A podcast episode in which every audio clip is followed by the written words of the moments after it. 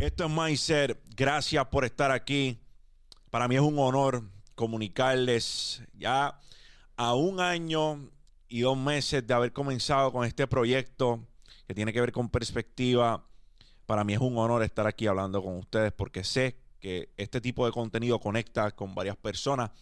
Así que gracias por estar aquí. Este episodio de Mindset es traído a ustedes por la familia de Aeronet. Internet para tu casa o negocio que sí funciona. Aviles Auto, Los Caballos. Gracias por estar aquí. Qué difícil es encarar nuestros demonios. Y yo creo que ya en varias ocasiones les he conversado de lo difícil que a veces ha sido para mí encarar mis faltas, encarar mis demonios, mis limitaciones, confrontar todos y cada uno de los hábitos que sé que no están bien con mi persona para poder seguir escalando peldaños. En uno de los Champs Corners que hicimos, y lo hice junto a mi hermano Andrés Santiago, hablamos de cuán difícil puede ser esto, de cuán difícil puede ser básicamente mirarte al espejo y encontrarte faltas cuestionar cuáles son esos baches que no se están llenando. ¿Cuáles son esas áreas de oportunidad? Porque a veces nos referimos hacia estos eventos desafortunados en nuestra vida como horribles, qué horrible va mi día. Y nos ponemos en ese estado mental que es el que nos priva de seguir accionando o que tengamos un desenlace tal vez positivo con las cosas que estamos haciendo. En retrospecto todo es más claro y no es sencillo. Yo creo que podemos cambiar la manera en la cual vemos estas limitaciones. A mí me enseñaron cuando estaba cursando la maestría en administración que tenemos áreas de oportunidad. Y es mejor verle de esa manera. Yo creo que la manera en la cual nosotros vemos las cosas cambia cuando empezamos a dirigirnos hacia ellas de manera distinta. No podemos pretender que algo signifique una cosa distinta si seguimos llamándole de la misma manera que le hemos llamado toda una vida.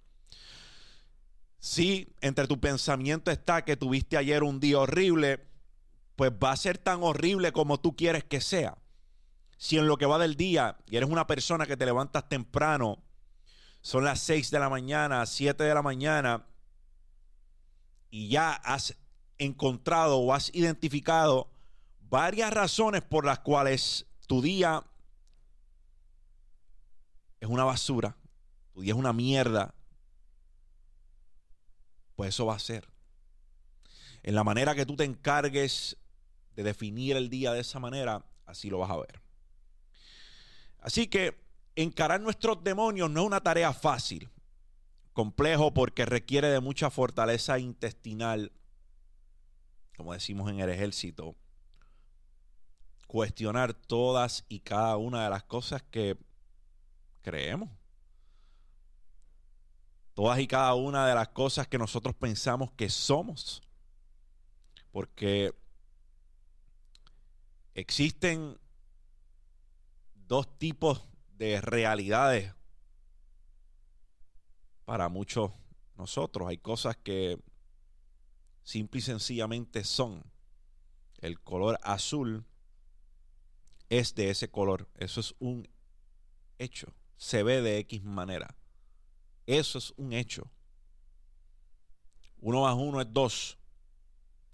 Eso es un hecho y hay un sinnúmero de realidades subjetivas, de cosas que nos, hemos predispuesto hacia ellas porque ya así lo conocemos por cómo nos criamos, la base de creencias que tenía nuestra familia. Muchos de estos términos y cosas son constructos que nosotros hicimos en base a lo que vimos o nos enseñaron. Por tanto, pensamos de esta manera. No nos enseñan a cuestionar. Son bien escasas las situaciones en las cuales le enseñamos a cuestionar a las personas o a los niños.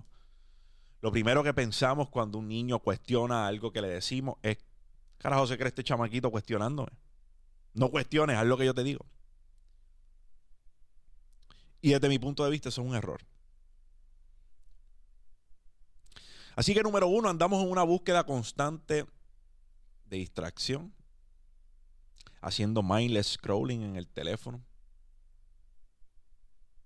viendo absolutamente nada, simplemente dándole para arriba y para abajo a las cosas que estamos viendo en el teléfono. Y hazte esa pregunta, yo sé que te has cogido. Te has cogido como las horas han pasado. Han pasado a lo mejor dos, tres horas y estás todavía en la misma red social y dices o te preguntas qué carajo yo llevo viendo dos, tres horas. Y es que te sumerges en esa red social tanto como para no encarar tus demonios, tanto como para no enfrentar tus faltas. Es por tal razón que te encuentras en una búsqueda constante de distracción.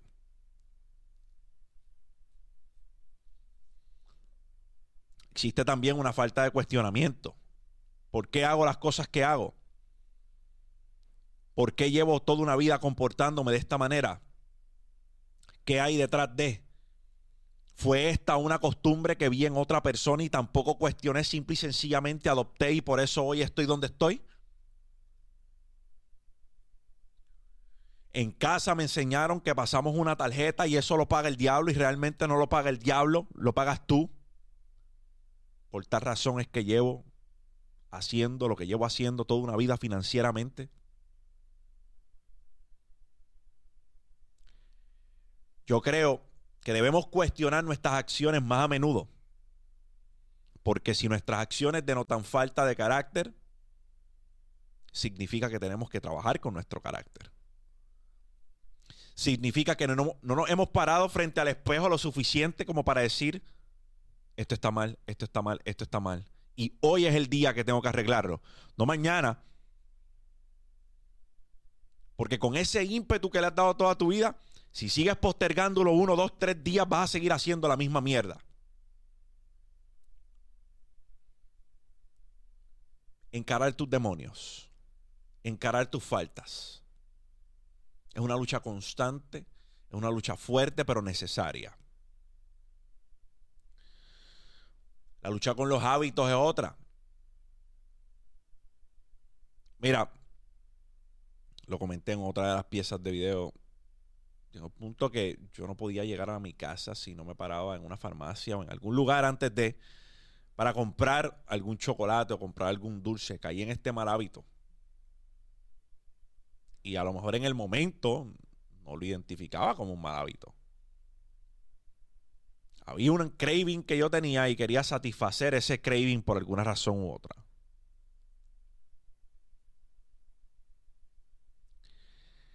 Pero, ¿cuánto estamos cuestionando nuestros hábitos? ¿Son los hábitos que yo tengo hoy responsables de quién yo me voy a convertir en los próximos 2, 3, 5, 10 años?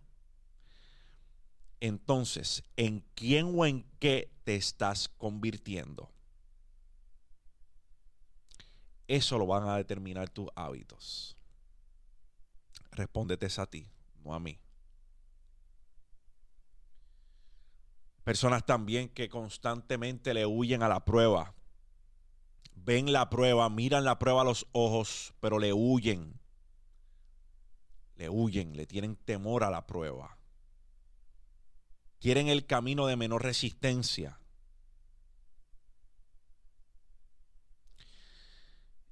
Y es que de las pruebas nacen las enseñanzas más bellas. Un mar en calma no hace un buen marinero. Entonces, ¿por qué le huimos tanto a la prueba? ¿Por qué le huimos tanto a la prueba? Si para que nazca una flor o germine una planta, una semilla antes debe ser sembrada y después rota. para que pueda florecer a su mayor propósito. La semilla rompe. Así que ¿por qué nosotros le huimos constantemente al crecimiento? Si le huyes a la prueba, le huyes al crecimiento, le huyes a convertirte en la máquina que siempre has sabido que puedes ser.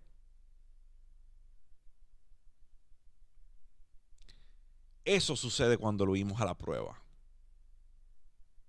Nos atrasamos dos, tres, cuatro, cinco días más y se siguen acumulando en lo que queda de año.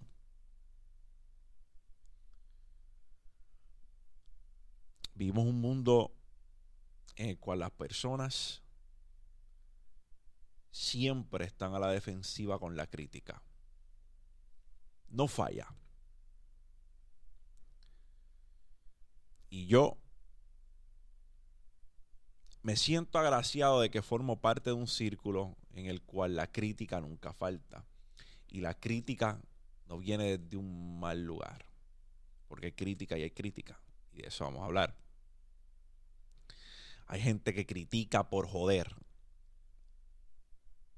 Hay gente que critica porque eso es lo único que le nace. Criticar. Y no tienen no hay, no hay mejora detrás de la crítica. Porque la crítica que nosotros buscamos es la crítica que nos va a hacer crecer. La crítica que nos va a hacer mejorar nuestro desempeño. Hay gente que critica sin ese cometido. Pero no podemos estar siempre a la defensiva con la crítica. La crítica es crecimiento. La crítica es productividad.